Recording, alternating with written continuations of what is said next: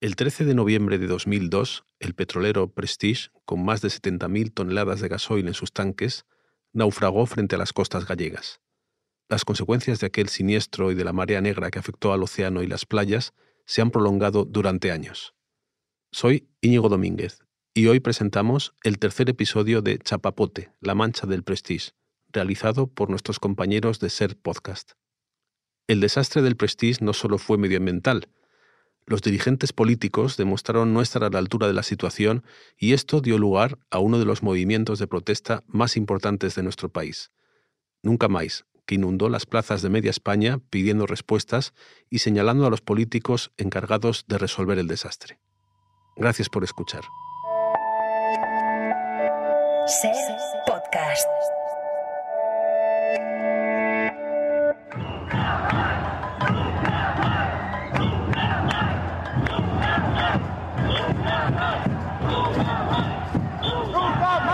Nunca más.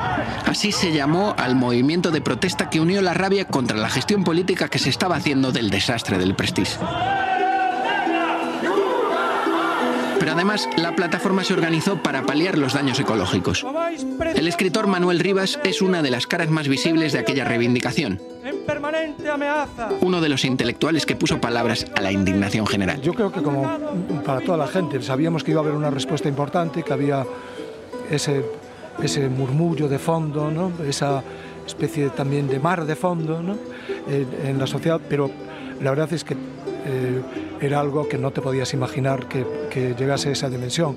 Es la, única vez que tuvieron que, levantar los peajes de, de, la autopista, porque es que si no se iba abajo todo. Exigimos a declaración de Galicia como zona catastrófica por parte del Estado de la Comunidad Europea. En España hemos vivido grandes manifestaciones en los últimos años. Las manos blancas contra el asesinato de Miguel Ángel Blanco. El no a la guerra durante el conflicto de Irak. O incluso el 15M.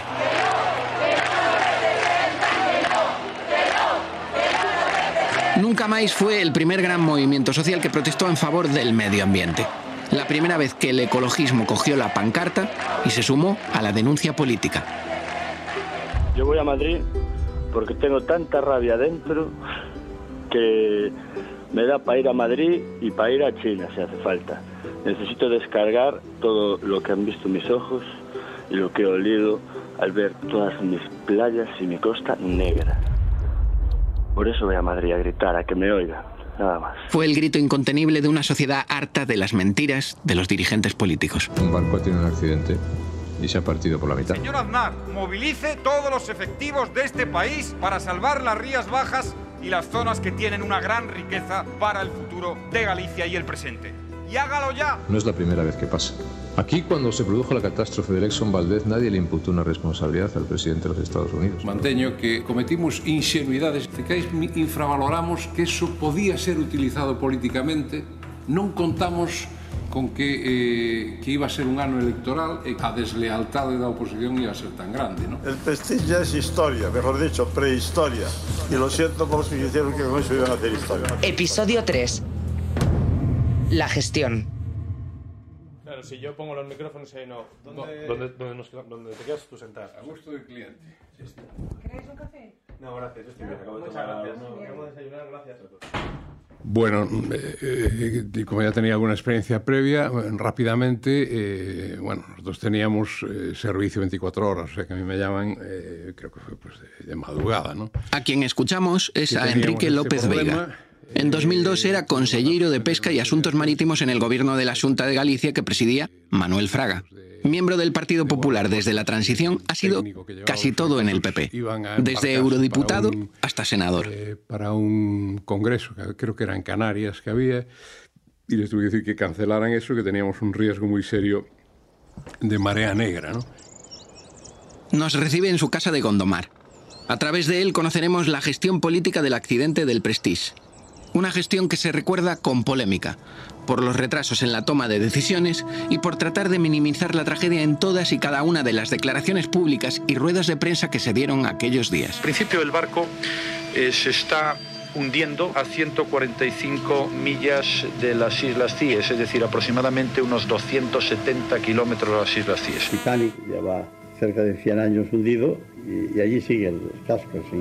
Eh, no se ha producido a esa distancia, repito, 260-270 kilómetros de las Islas Cíes, eh, ningún nuevo vertido. No hay nada que indique que estos estudios técnicos están equivocados. El Partido Popular siempre ha sido una familia política unida, sin críticas de puertas para afuera. Pero como escucharemos en este episodio, 20 años dan para repensar y admitir fallos que hasta ahora no se habían reconocido. Pues a mí no me cuesta ningún trabajo reconocer que no somos perfectos. Esta historia tiene muchos nombres propios, desde el presidente del gobierno, José María Aznar, al que fuera portavoz, Mariano Rajoy, pero ninguno de ellos ha querido participar en este documental. Y bueno, pues dijimos, aquí va a haber una, marea negra, entonces lo primero que hicimos fue reunirnos en el gobierno, yo creo que a las 7 de la mañana, cuando vimos que, que la cosa se ponía fea al día siguiente, ¿no? Nos reunimos y empezamos a pensar en lo que a nosotros nos tocaba. Hay que entender bien las competencias y no es para escapar, porque yo siempre he defendido el alejamiento, ¿eh? o sea que no es por lo he defendido, me pareció eh, la menos peor de las eh, soluciones. Lo primero que pensamos es, esto probablemente parta, como casi todos, como partió el marejeo, todos por esta, esta, este, tipo de, embarcaciones. Sabíamos que era un, un barco subestándar, enseguida nos enteramos. Y dijimos, bueno, pues esto hay que prepararse contra una marea negra. Mientras el gobierno gallego se reunía, sobre el terreno el desconcierto es mayor. El chapapote está frente a sus casas y ahí es donde el discurso oficial de que todo estaba controlado comienza a romperse. Pese a todo, algunos como Alberto Blanco, antiguo alcalde de Musía y también del Partido Popular, compartían la visión de López Veiga. Sí, sí, efectivamente, pero desde luego eh, tengo que decir en honor a la verdad que la Junta se volcó. dos o tres días ya la Junta retomó, ella se hizo cargo eh, de, del protocolo a seguir con respecto a los voluntarios y con respecto a la limpieza. Pero no todos piensan lo mismo. Lejos de allí, el que era su compañero de partido entonces, Tomás Barreiro, alcalde de Bueu, recuerda la situación como caótica. Los primeros días totalmente. Después sí, después en exceso había todo. Pasado unos días, después había material en exceso, había de todo, de todo, de todo. Pero los primeros días fue caótico. ¿Eh? Había, que, había que estar, yo siempre lo digo, hay que estar en el meollo, ¿eh? hay que manchar las manos. ¿eh? Había que salir fuera, había que estar aquí acojonado, lo que había en los muelles todos los días, que era mierda total que nos llegaba hasta la cabeza. No hay absolutamente nadie que coordine. Medio Ambiente que estuvo hasta este fin de semana coordinando las tareas, que son al fin y al cabo los que cobran y los que saben pues moverse en el terreno, resulta que una decisión política los retoma a su casa, que se vayan para casa, que ellos aquí no pintan nada. Es decir, los que estamos aquí, lo que estar viendo aquí, esta marea de amarillitos, de chinos, que no somos otra cosa, sin coordinación de ningún tipo. Nadie nos está coordinando, nadie nos dice lo que tenemos que hacer, qué es lo que hay que limpiar, porque aquí echa un vistazo a ver qué coño limpias aquí. La primera decisión que complicó aquella gestión política del accidente fue alejar el barco. Y López Veiga, 20 años después, lo sigue teniendo claro. ¿Nosotros qué teníamos que hacer? O sea, sabemos que hay dos efectos, la intensidad de un derrame o la, eh, la dispersión. ¿no? Si te lo llevas lejos de costa, lo normal es que la dispersión, eh, bueno, sí, afecta más kilómetros de costa, pero no afecta eh, de la manera tan intensa como puede hacer pues, que toda esa cantidad se derrame en las rías de Galicia. Las rías de Galicia son ecosistemas muy sensibles, teníamos todo el cultivo de mejillón, aparte de eso, te encuentras siempre con una reacción del mercado que deja de comprar el, pescado porque dice que no, yo de Galicia no puedo comprar porque viene manchado de, gasoil. Entonces tuvimos que tomar esa decisión y a mí me pareció bien que lo remolcaran hacia afuera eh, y que se llevaran eh, el barco eh, ahí. Las alternativas, más allá de la que ya comentamos de bombardear el buque, eran uno, acogerlo en alguno de los puertos cercanos para, una vez allí, rodear y aislar a la embarcación e intentar reparar el barco. 2. Transferir la carga a otro buque. O 3. Simplemente acercar el barco a la costa para controlar, en la medida de lo posible, que la carga no se expandiera. El tamaño del barco hizo que esta última opción fuera extremadamente complicada y se desechara como idea. Si ellos falan con nos, a pesar de todo esto, el alcalde de Corcubión, Rafael Mouzo, nos contó cómo él ofreció el puerto de su localidad, pero nadie aceptó la propuesta. Y Dumbría y Carnota, si falan con nos y nos juntamos o alcalde para valorar, pues traen o barco para aquí para trasvasar. Desde Bueu, su alcalde, cree que aquella decisión fue equivocada porque se tomó muy lejos de allí. Desde Madrid es muy fácil dirigir. ¿eh? No, que cojan, se embarquen en un remolcador se acerquen a ese barco o a ese problema X ¿eh? y que lo vivan allí en directo. Y digan, eh, ahora vamos a tomar decisiones aquí. Ahora, desde tierra es muy fácil, ¿no? es facilísimo. Desde tierra todos somos técnicos y todos sabemos la hostia. Pero hay que estar allí. Consuelo Bautista, jefa de informativos en Cadena Ser Coruña. No solo fue la ineptitud, no ayudó nada, ni el barco que era, ni las condiciones en las que estaba el barco, ni tampoco la situación meteorológica. Lo que pasa es que, claro, las autoridades tienen que tener eh, esa previsión, porque esto es Galicia, porque el corredor de tráfico marítimo europeo pasa precisamente por delante de la costa de Coruña y por ahí pasan todos los barcos que se te puedan ocurrir para ir a no sé dónde a llevar petróleo o a traerlo. Aunque de puertas para adentro López Vega nos reconocía que sabían que se iba a producir un gran vertido, hacia afuera el mensaje era otro. En ese momento lo primero yo tuve que llamar a todos los patrones mayores de las cofradías, muchos de ellos estaban en el mar, avisándoles de que iba a haber una marea negra, ¿eh? con toda probabilidad. Luego se dijo que no habíamos dicho esto, pero esto es falso. A pesar de lo que nos cuenta, En aquel noviembre de 2002, el conselleiro aseguraba que non había marea negra. Tranquilidad, porque o que tivemos rozado foi bastante serio, non?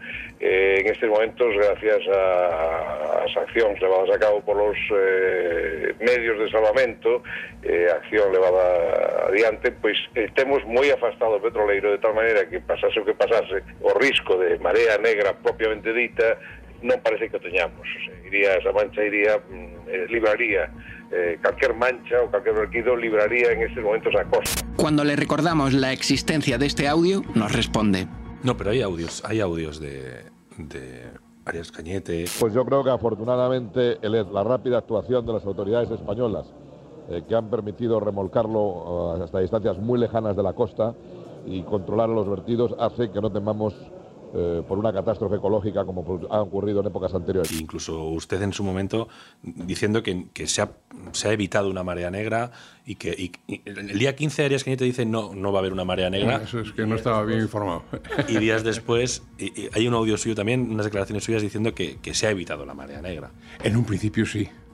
Pero ya, pero, pero ya la costa estaba llena. Sí, no, la costa no estaba llena, no. La costa empezó a llegar el fuel más tarde, sobre el 19 o sí. Aunque el que fuera alcalde de Bueu lo recuerda totalmente al contrario. Eso es lo que diga López de Vega, o quien lo diga que desde el principio esto es mentira, es una cochina mentira, y se lo digo en la cara a quien sea. ¿eh? Después, pasando unos días, sí se organizó, pero los primeros días fue un caos, caos, caos, pero vamos, eh, no tenías a quien dirigirte, no tenías eh, eh, los problemas, no había quien te los solucionara. Bueno, fue de película, de película de terror.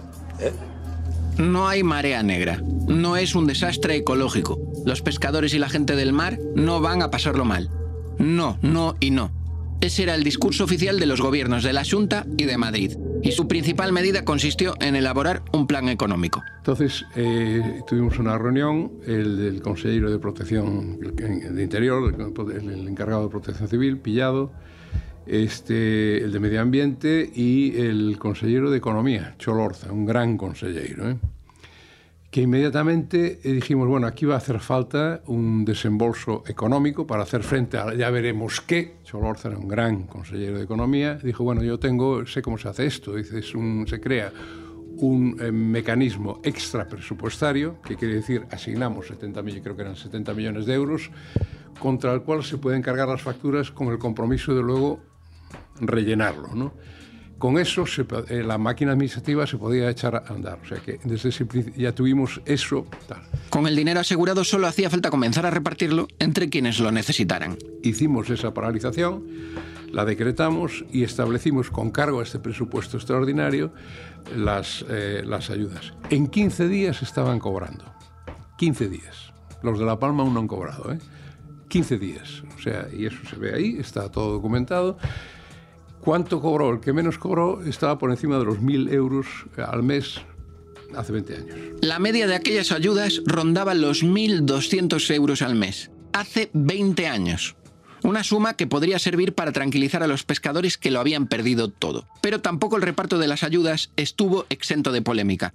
El dinero entregado por la Junta, que parecía caído del cielo, dio lugar a algo muy nuestro, que nos recordaba el fotógrafo Surso Lobato. la picaresca. También, y yo creo que es el momento ahora de, reflejarlo, también hay que reconocer que hubo mucha picaresca. Y por desgracia, en algunos eh, pueblos mariñeiros, bueno, a muchos marineros, porque claro, no podían salir a, faenar y quedaban en, sus, casas y, les, se les pagaba igual. ¿no? Entonces, aunque eran excepciones, pero a, más que uno dijo, ojalá venga muchos prestigio, porque así cobramos e, e, e non traballamos.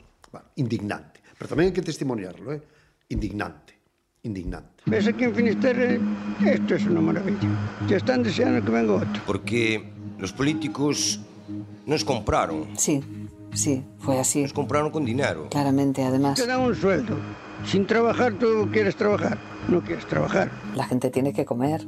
Y si verdaderamente no puedes ingresar y te llega la ayuda pública rápido como llegó, la verdad, pues naturalmente te sosiegas. Al principio todos protestábamos porque no podíamos ir a trabajar, pero tampoco recibíamos ninguna ayuda. Ahí estaba todo el mundo protestando porque tenía miedo a su futuro.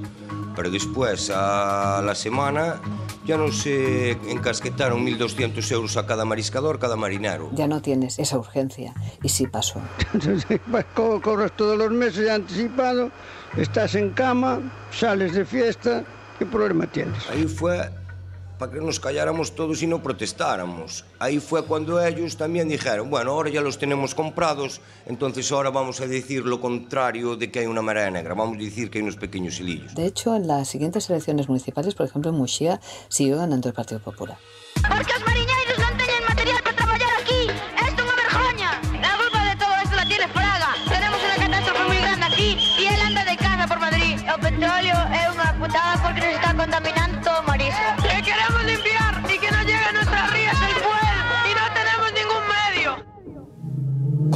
a punto de hundirse, recorriendo la costa de un lado a otro, dando tumbos y perdiendo fuel, varios ministros, incluso el presidente de la Junta, Manuel Fraga, decidieron que la situación no era tan importante como para abandonar otros compromisos.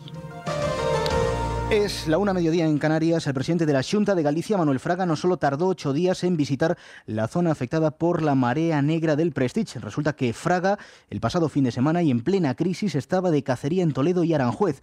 La oposición anuncia ya que pedirá explicaciones en Radio Galicia. Jaime López. Según fuentes consultadas por la SER, el presidente de la Junta estuvo de cacería el pasado fin de semana en Toledo y en Aranjuez y pernotó la noche del sábado al domingo en un lujoso hotel de Madrid.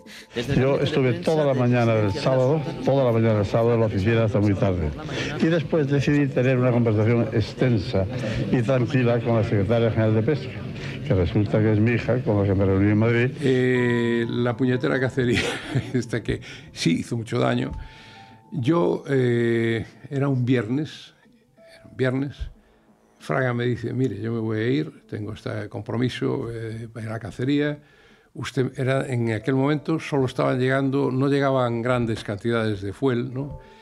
eran cantidades pequeñas, en fin, después hay todo lo de las barreras y todo esto, que no, no, no daban el aspecto de una marea negra, que es por eso eh, dijimos esas cosas. Al principio parecía que se había evitado, luego no. Bien, entonces eh, él me dice eso, dice, yo tenía este compromiso, dice, de todas maneras, usted me avisa. Si la cosa empeora, me llama y vuelve. Y así fue. Y al día siguiente, por la mañana, estuve efectivamente con unos amigos a los que dejé tirados, porque yo no podía quedarme a la cacería, pero de los cuales uno, el presidente de la Cámara de Comercio de Madrid, pues es además uno de los principales expertos en transporte de hidrocarburos, y hablé con él. Y nada, y me viene sin, me viene sin comer para estar de vuelta. Y que es sencillamente una patraña. Yo el sábado, o sea, esto fue el viernes, él se fue el sábado. Yo fui a Malpica, me acuerdo muy bien, y ya veo que ya viene era una capa de chocolate aquello lo que había. Entonces yo rápidamente llamo a don Manuel y dice, esto está ya, ahora sí, ahora ya es una, una marea negra toda regla. Y dice, venga usted, eh, en fin, dice, yo me vuelvo ahora mismo. Y así Así lo hizo. Es que el sábado por la noche estaba de vuelta. Digo, lo que pasó es que no sé por qué no habló claro. Yo no era quien para enmendarle la plana, porque ya bastante tenía. Y me decían, usted mintió. Y dije, yo no mentí. Yo dije que el viernes estaba aquí y el sábado por la tarde estaba aquí. Claro, yo sabía lo que había.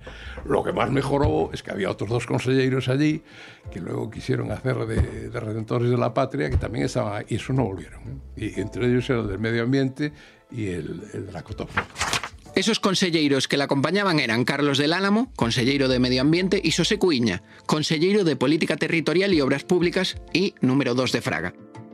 Cuiña sería uno de los pocos políticos que sufrió las consecuencias de aquella gestión. Bueno, pues esta es eh, la información que, como ustedes pueden suponer, está causando un enorme revuelo. El 16 de enero de 2003, la cadena SER publicó que una empresa vinculada a su familia vendió miles de trajes de agua y palas de limpieza tanto a la empresa pública Traxa como a la Junta de Galicia por valor de 40.000 euros.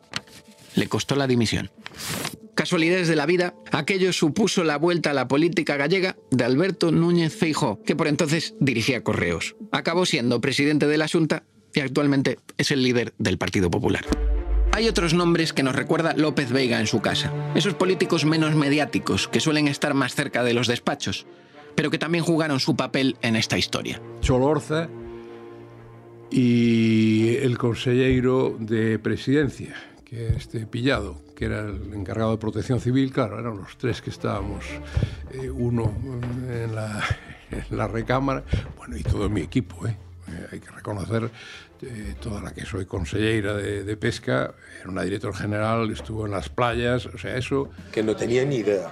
La de pesca Mira, es triste, es triste, y no pongo el nombre, ya llevábamos aproximadamente unos 10 días y una señora con cargo político me llega una tarde aquí al muelle, a esa entrada de ese muelle, con una, nunca se me olvidará, era un día de invierno, de lluvia, unas botitas blancas, eh, una gabardina chulísima, muy bien vestida, y le dije, mira, te voy a pedir un favor, no sigas, porque te van a llenar de chapapote. ¿Eh? Porque la conocía, claro. O sea, no apareciste por aquí para nada. Y ahora apareces vestida para ir a un desfile de modelos. Por favor, marcha. No le gustó nada. Dije yo, por favor, marcha. Y eran de mi partido, ¿eh? Que yo no. yo fui un alcalde del PP como podía ser de otro partido. Pero el tema era involucrarse en aquello, vivirlo. Aunque López Veiga en un principio no quiere hablar de los grandes responsables tanto de su partido como del gobierno, poco a poco, con el paso de la conversación, deja caer algunos nombres. Pero hay una persona sobre la que el exconsellero carga todas sus iras, el responsable número uno, el culpable y Diana de la mala gestión. Quien yo creo que no se portó bien fue el, ministro de Álvarez Cascos. No, yo lo digo sinceramente, o sea, es que yo no tengo... Entonces me tuve que callar, porque no puedes... Eh, la Biblia dice que una casa dividida no prevalecerá, o sea, no puedes en medio de la batalla ponerte a discutir entre... entre pero fue infumable que no apareciera por aquí. Estuvo Jaume Matas, que le tengo gran, a pesar de lamento muchísimo los problemas que ha tenido, pero estuvo siempre a pie de playa, estuvo Mariano Rajoy, día sí día también, fue la cara del gobierno aquí. Arias Cañete, que a pesar de este chascarrillo de estas eh, cosas, no nos falló, no nos falló y además eh, siempre estuvo detrás, yo tenía interlocución directa con todos ellos, pero bueno, no, yo no, no, no me gustó. Lo de Álvarez Castro, no lo dije, lo dije en una entrevista en ABC, una vez que me preguntaron, ¿y no ha hablado usted con Castro? Y dije, no. Hay unas conversaciones de la torre de control muy interesantes, donde se ve claramente que hay un responsable muy alto, que debía ser Álvarez Cascos en todo caso, eh, que fue el que mandó precisamente a alejar el barco ahí. O sea, eso sí que lo tenían. Según avanza la conversación, López Veiga va asumiendo algunas críticas a la labor de su gobierno. Yo quise que Fraga viniera el lunes siguiente a la puñetera cacería esta Dije, véngase usted porque la gente dice, no, porque estamos discutiendo los presupuestos, creo que eran, y dijo, no, mi sitio está en el Parlamento, ya está usted ahí y tal, y tal. Entonces le echaron en cara que no había ido, ¿no? porque no quería que le echaran la misma, la misma eh, lo acusaban de la misma manera. Que decía que debía bueno, el hecho es que bañarme como en Palomares, que por certo houve que botarlle alguna cousa para bañarse ali naquele momento. Pero eu lle voto que seña necesario, porque sei que eu voto a mar, o mellor agarro un catarro, non posso ir traballando, me mancho un pouco e non aparto a marea. Fraga no acudió a la costa llena de chapapote en los primeros días porque no quería someterse a las críticas de los vecinos. 20 años después se reconocen cosas que en su momento eran inasumibles. Puede ser, sí, sí, bueno, facilitado por algunos errores, sí, por supuesto, claro. Eh, nunca las cosas pasan por tal. Sí, esto, sobre todo por la, inicialmente la sensación de distancia, y vuelvo a decir, de, cuando el responsable del gobierno, Álvarez Cascos, no aparece por aquí, digo, oiga, ¿esto qué es, no? En aquel momento, la división interna del PP en Galicia era un secreto a voces, como recordaba el periodista Surso Lobato. El gobierno de la Junta, de Manuel Fraga Ibarne, que era del mismo partido que el gobierno central, veía las cosas de otra manera. ¿eh? Veía las cosas de otra manera porque estaba aquí, sobre el terreno. Y estaban muy preocupados, muy preocupados con, con todo este movimiento, porque claro, eso para ellos iba a tener un coste. Y puedo decir porque yo fui, lo, viví, que en aquel momento el secretario eh, general del Partido Popular de Galicia, Xesús Palmou, quiso, o sea, tanteó las posibilidades de que el Partido Popular de Galicia se sumara a la manifestación. Lo sé porque Xesús Palmou me pidió el teléfono de Manuel Rivas para hablar con Manuel Rivas y negociar ese aspecto. Pero si estamos hablando de críticas, aquella Galicia del chapapote. Salen unos pequeños hilitos. Del pescador y la mariscadora. Cuando empezaron a llegar las gaviotas todas negras. Era horrible. Un parque cada día chiriña más. De los voluntarios. Era un espectáculo desolador. Somos voluntarios, no suicidas. De las imágenes de los pájaros llenos de fuel. Dio lugar, casi de manera natural, a lo que más teme cualquier gobierno, sea del color político que sea.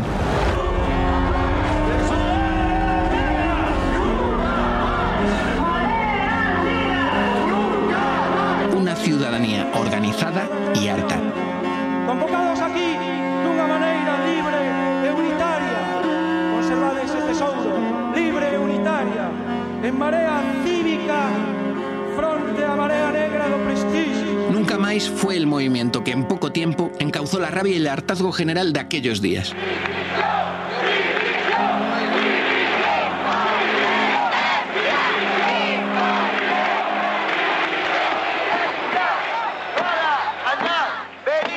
Bandera gallega manchada de negro por el chapapote como símbolo y un grito de protesta que recorrió el país. La protesta nació en Galicia, pero la secundó gran parte de España. Creo que les unía la indignación. Así lo recuerda Manuel lo, Rivas. Lo que hizo la, la, esa movilización cívica fue el mayor acto de responsabilidad en toda esta crisis, ¿no? eh, porque fue no solo fue una protesta que hizo que finalmente se movieran las, las administraciones, una protesta realmente de legítima defensa, podríamos decir. Las cifras hablan por sí solas. Manifestaciones masivas con miles de personas en las ciudades gallegas y también del resto del país, miles de voluntarios que acudieron a limpiar la costa. Todavía hoy es difícil de explicar ese éxito en la movilización. ¿Y por qué estaba, por qué tanta gente participó en las manifestaciones? ¿Por qué tanta gente se fue a la costa? ¿Por qué, si, si eso fuera un, un movimiento eh, digamos, estudiado en un gabinete político ¿no? y decidido, vamos a hacer esto y mover esto tal, eso sería imposible. Eso no sale, no funciona, ¿no? porque yo creo que lo fundamental es ver esa, dimensión, por un lado, la protesta, la reivindicación, pero por otra parte también la, eh, el estar eh, en la costa, en el, en el, terreno, implicándose con el propio cuerpo ¿no? y, y en comunidad, hacer ese trabajo que tamén forma parte de la tradición eh, campesina e marinera de Galicia, que o, digamos, o traballo en man común, ¿no? Cuando hai un problema, que é un problema de todos, pues hay que echar una mano, ¿no? O alguien tiene un problema, le muere una vaca, pues hay que echar una mano y que tenga. Y creo que esa tradición, eh, digamos, resurgió en el naufragio. Sacar a todo el gobierno en pleno. Y otro bigote que limpia chapapote. Que venga a limpiar o chapapote. E a bus, si quiere petróleo, que venga a Galicia, que tenemos abondo. Tenemos lo que nos merecemos, porque lo que no entiendo es que como el señor Fraga ha podido ganar tantísimas veces en Galicia, un anciano eh, soberbio... Es en ese punto, eh, entre la protesta y la limpieza, donde se canaliza todo ese pozo de indignación ciudadana y surge Nunca Más. Ya había un lema, corto, directo, nunca más. Nunca más. Capaz de recoger todo el enfado y el hartazgo hacia la gestión política. Pero cualquier movimiento necesita símbolos. La inmaculada bandera gallega manchada de chapapote pasó a la historia. Y, bueno, pues eh, inmediatamente, porque eh, va a haber después ediciones y, digamos, impresiones masivas de banderas de, y de símbolos, pero al principio son eh, eh, creaciones manuales, recursos manuales. ¿no? Las primeras banderas que se, eh, que se ven con el Nunca Más en, en Santiago están hechas a mano. ¿no? Con el lema y la bandera como símbolo, la ciudadanía ya tenía algo a lo que agarrarse para expresar su rabia por las dudas, los silencios del gobierno o las decisiones polémicas. En primer lugar contra o presidente do goberno, Aznar, que é un incompetente, Fraga outro incompetente. Principalmente contra Aznar y Rajoy, que es que han metido la pata en todo lo que se puede meter y... Contra el gobierno, que es el, que, el culpable por no hacerlo mejor. Esa protesta llegó a lugares impensables. Un grito que recorrió Galicia de norte a sur, de este a oeste. Un grito que se escuchó donde menos te lo podrías esperar. Por parte do Deportivo, Naibet, Mauro Silva, Scaloni, Luque e Aldo Pedro Duscher. Por parte do Celta, na portería Caballero, Silviño, Cáceres, Berizzo, Gustavo López, Jesuli e o francés Peter Lixan. Hay un partido de fútbol que es el Celta y el Deportivo. Todos sabemos que Celta y Deportivo, pues eh, la, la, tensión que hay, ¿no? Y, y entre aficiones y que bueno, el, llamado derby siempre son partidos de, máxima, de máximo riesgo y tal. Bueno, pues ese día en Coruña juega, está completamente lleno el estadio y todo el estadio empieza, que, también empezó como un rumor, ¿no? empieza nunca más, nunca más. Y todo el estadio empezó a gritar, eh, toda la gente, miles y miles de personas de, de Vigo y de Coruña a la vez, en vez de gritar cada uno su grito de tribu, gritan nunca más.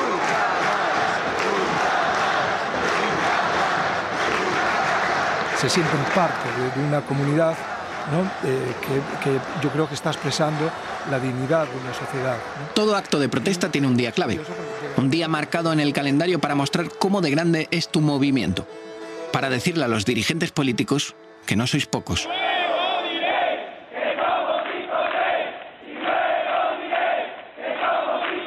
El lugar, Santiago de Compostela. El día, 1 de diciembre. Hubo una gran manifestación el 1 de diciembre, la recuerdo como perfectamente, que fue la gran concentración de Nunca Más, la primera y gran concentración de Nunca Más, que fue en la Plaza Obradoiro en Santiago. Allí leía el manifiesto el escritor Manuel Rivas. Que se escoite en Santiago, en Madrid, en Bruselas. Sabías que estaba pasando algo, ¿no? Había como un, como un rumor, ¿no? Eh, como si sintieras que, que algo, se, que la gente que se ponía en marcha, ¿no? Llovía, bueno, aquello foi moi galego, moi galego todo, non? Más como una manifestación era unha panorámica de paraguas. Que se escoite ali onde se teña que escoitar. Galicia encarna ose a humanidade sensible. Para mí esa noche, bueno, la, la propia noche estuve mm, eh, trabajando, digamos, fue cuando escribí la parte final, eh, esta que utilizando, el, me pareció que había también que, que hablar de forma eso evitando lo convencional y hablar de lo que estaba ocurriendo con el propio lenguaje de lo que estaba ocurriendo, entonces utilizando el Código Internacional del Mar. Bueno, fue tal la gente que fue esa manifestación que hubo un momento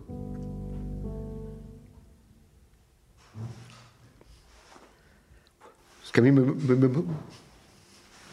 emociona mucho esto. Es un tema que tengo aquí muy metido en el corazón y me, me emociona demasiado. Bueno. Ha sido una manifestación histórica, alrededor de 200.000 participantes que han colapsado las calles de la capital gallega. Miles de personas no consiguieron ni siquiera dar un paso. La cabeza de la protesta llegaba a su destino y la cola de la manifestación continuaba en el punto de partida. Hubo un Desde la momento policía local de Santiago, un dato claro. que quedó desbordada completamente la autopista y la gente que venía del sur, de Vigo, del sur de Galicia, ¿no? de Vigo, de Pontevedra y tal, no, no sé la gente que venía, pero y, y tuvieron que levantar las barreras de autopista porque era tal la caravana que no, no, non daban feito, ¿no? como decimos aquí, fue de- de- desbordante. ¿no? Tan importante ha sido la influencia que la lectura del manifiesto ha tenido que ofrecerse en dos pases para que nadie se la perdiese. Fue tal la manifestación que con lo grande que es la Plaza del Obradoiro, como la gente no cabía toda de una vez, la gente iba entrando por un lado, se le- escuchaba el, el manifiesto leído por Manolo Rivas y salía por otro. Y Manolo... Voy viejo, ya me emociono demasiado. Y Manolo tuvo que leer tres veces el manifiesto, porque se llenó tres veces la plaza para que todo el mundo pudiera ver, eh, escuchar el, el manifiesto. El punto álgido de este manifiesto, la petición de dimisiones. La voz es la del escritor Manolo Rivas. Denunciamos as responsabilidades derivadas destas deficiencias. Reclamamos a dimisión das autoridades que coa súa ineficacia e irresponsabilidade non souberon impedir que o accidente tivese as máis graves, as peores consecuencias. Nunca máis. Eh, decir palabras como dimisión, ¿no? Delta, India, Mike, eh, India, ¿no? y alguna gente que estaba allí no, no lo entendía, pero mucha gente sí lo sabía. Entonces rápidamente se va ¿no? creando una... ves que, que empieza a captarse, que empieza a comprenderse y que es, era la mejor forma de decirlo. Se está diciendo, por decirlo así, con el lenguaje del mar. Delta, India, Mike, India, Sierra, India, Oscar, November. Dimisión. Las cifras de aquella manifestación hablan de más de 200.000 personas en Santiago, una ciudad que por aquellas fechas apenas pasaba de los 90.000 habitantes. El gobierno del Partido Popular acusó a Nunca Máis de estar controlado por el nacionalismo gallego. Porque, por cuestiones evidentemente ideológico-políticas, a Nunca Máis se la atacó. Duramente, desde el gobierno, desde medios de comunicación, nunca máis eran los del bloque, los del bloque nacionalista galego, nunca máis eran no sé qué, no se sabe qué, nunca máis no sabe cuánto. Todo era tergiversar, hasta se dijo que si las cuentas del dinero, las cuentas del dinero, ahí no había cuentas del dinero, éramos todos los que aportábamos, ¿no? Que esas cuentas del dinero. Es decir, hubo una campaña de... Porque la línea oficial del poder del establishment era, sí, sí, sí, muy importante los voluntarios, la limpieza, todo eso, muy bien. Pero el movimiento recreativo, no. Eso había que destrozarlo, ningunearlo, decir que era cuestión de, de política, no, era una cuestión social. Pero las críticas esos días no solo iban dirigidas a los políticos encargados de la gestión. Algunos medios de comunicación también fueron objetivo del enfado de la ciudadanía, como recuerda Lola, que no solo estuvo limpiando chapapote, sino que participó en la protesta. Me acuerdo concretamente de una mujer que salía con su traje, el, mono blanco pues a- completamente manchado y que estaba muy enfadada y estaba dirigiéndose a, los periodistas de la radiotelevisión española, diciéndoles que eran unos manipuladores, que no estaban contando la verdad y que, y que enfocaran cómo estaba aquella plaza y aquel coído, ¿no? Para mostrarlo, porque realmente, o sea, estaban andando, se andaban con paños calientes, ¿no? Con, con- con la información que estaban dando. Consuelo Bautista, compañera de la cadena SER de A Coruña, recuerda cómo lo vivió ella en la redacción aquellos días. Los periodistas de la cadena SER concretamente no sentimos, al menos yo no sentí esa presión.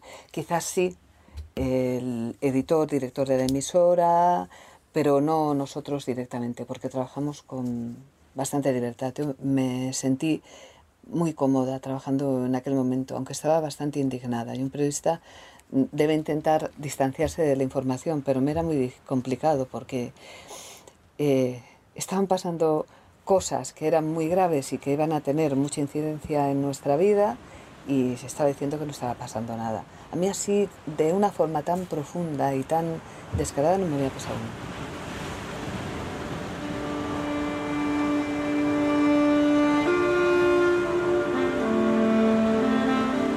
La gestión política de la crisis tuvo varias consecuencias directas. La primera. Parece muy importante gobiernos europeos no estemos dispuestos a aceptar que puedan existir transportes irresponsables. El gobierno de José María Aznar aprobó en Consejo de Ministros el 13 de diciembre de 2002, un mes después del accidente, la prohibición del transporte por las costas españolas de mercancías peligrosas como fuel pesado, alquitrán, betún asfáltico o petróleo crudo pesado en barcos de casco único, como era el caso del Prestige. La norma también establecía multas de hasta 3 millones de euros por incumplimiento. Se puso en marcha a partir del 1 de enero de 2003. El resto de países de la Unión Europea adoptarían la misma medida el 27 de marzo de ese mismo año. La segunda consecuencia. Los pescadores de la zona pasaron seis meses sin poder faenar. yo creí que acabáramos la carrera. Dije, aquí la pesca debajo. Las pérdidas, según peritos aportados por la Fiscalía General del Estado, eran de hasta 400 millones de euros. 15 o 20 años, esto a lo mejor aquí no queda. Un ejemplo. Tres años después, en 2005, la pesca del pulpo todavía era un 45% menor. Más cifras de aquel desastre. 170.700 toneladas de desechos se recogieron aquellos días en la costa. Se estima también que las pérdidas para el sector turístico de Galicia fueron de 500 millones de euros y más de 100 en toda la industria de la zona. En total, más de mil millones de pérdidas para Galicia. Que noso mar é a nosa vida, é o noso traballo. Y tercera consecuencia, el Plan Galicia, el gobierno de José María Aznar aprobó una serie de medidas económicas el 23 de enero de 2003. 12.459 millones de euros, el doble de todo el presupuesto anual de la Junta de Galicia, o el doble de lo que supusieron, por ejemplo, los Juegos Olímpicos de Barcelona o la Expo de Sevilla. Entre los proyectos estrella que prometieron, la construcción de líneas de AVE en un corredor ferroviario en el Cantábrico entre Ferrol y Bilbao conseguir la conexión de alta velocidad con Madrid, la creación de un parador en Musía o el puerto exterior de A Coruña. En 15 días estaban cobrando. 15 días. Los de La Palma aún no han cobrado. ¿eh? Ah, un último dato. Después de aquel anuncio de tantas obras e infraestructuras, el gobierno de Manuel Fraga le otorga la medalla de oro de Galicia a Álvarez Cascos, ministro de Fomento. Quien yo creo que no se portó bien fue el, el ministro Álvarez Cascos. Cuando las medidas económicas y las inversiones se pusieron en marcha, ya era demasiado tarde para frenar la indignación general.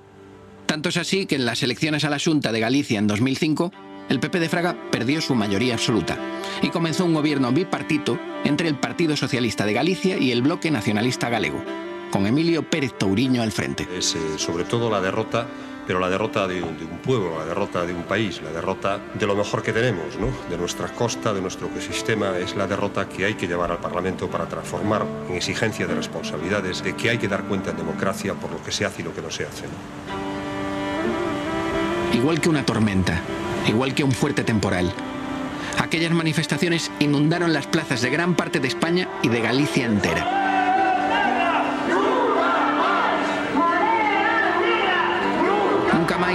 Fue uno de los movimientos ciudadanos más importantes de este país en los últimos 20 años. Supuso el despertar político de toda una generación y hoy en día la resaca de aquella marea de protestas, sus ecos, aún resuenan en muchas manifestaciones.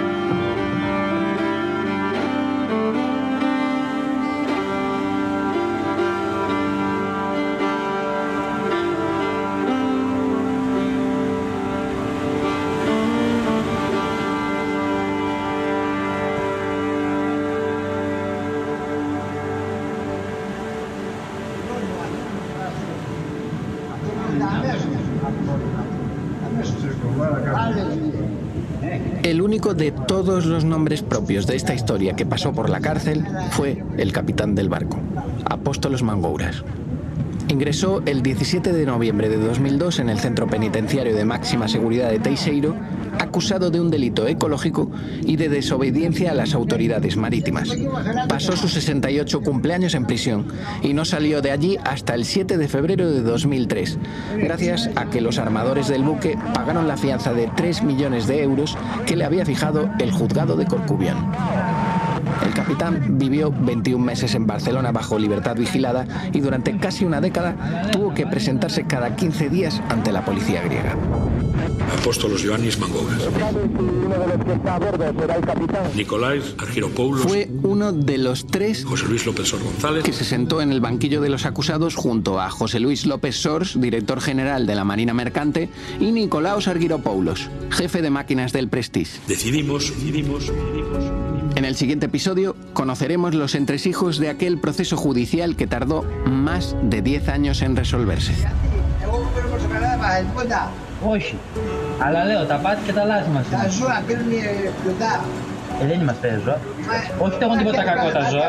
A Mangouras nunca hemos podido escucharle salvo en el juicio. Nosotros hemos ido a buscarle. Chapapote, la mancha del prestige. Chapapote, La Mancha del Prestige es un documental de Ser Podcast. Guión y producción, Manu Tomillo. Narración, Manuel Burque. Realización, Roberto García. Asistente de producción, Gema Jiménez. Redes, Mariola Sarrió. Dirección, Ana Alonso. Con la colaboración de las emisoras en Galicia y el servicio de documentación de la cadena Ser. Cadena Ser. La radio.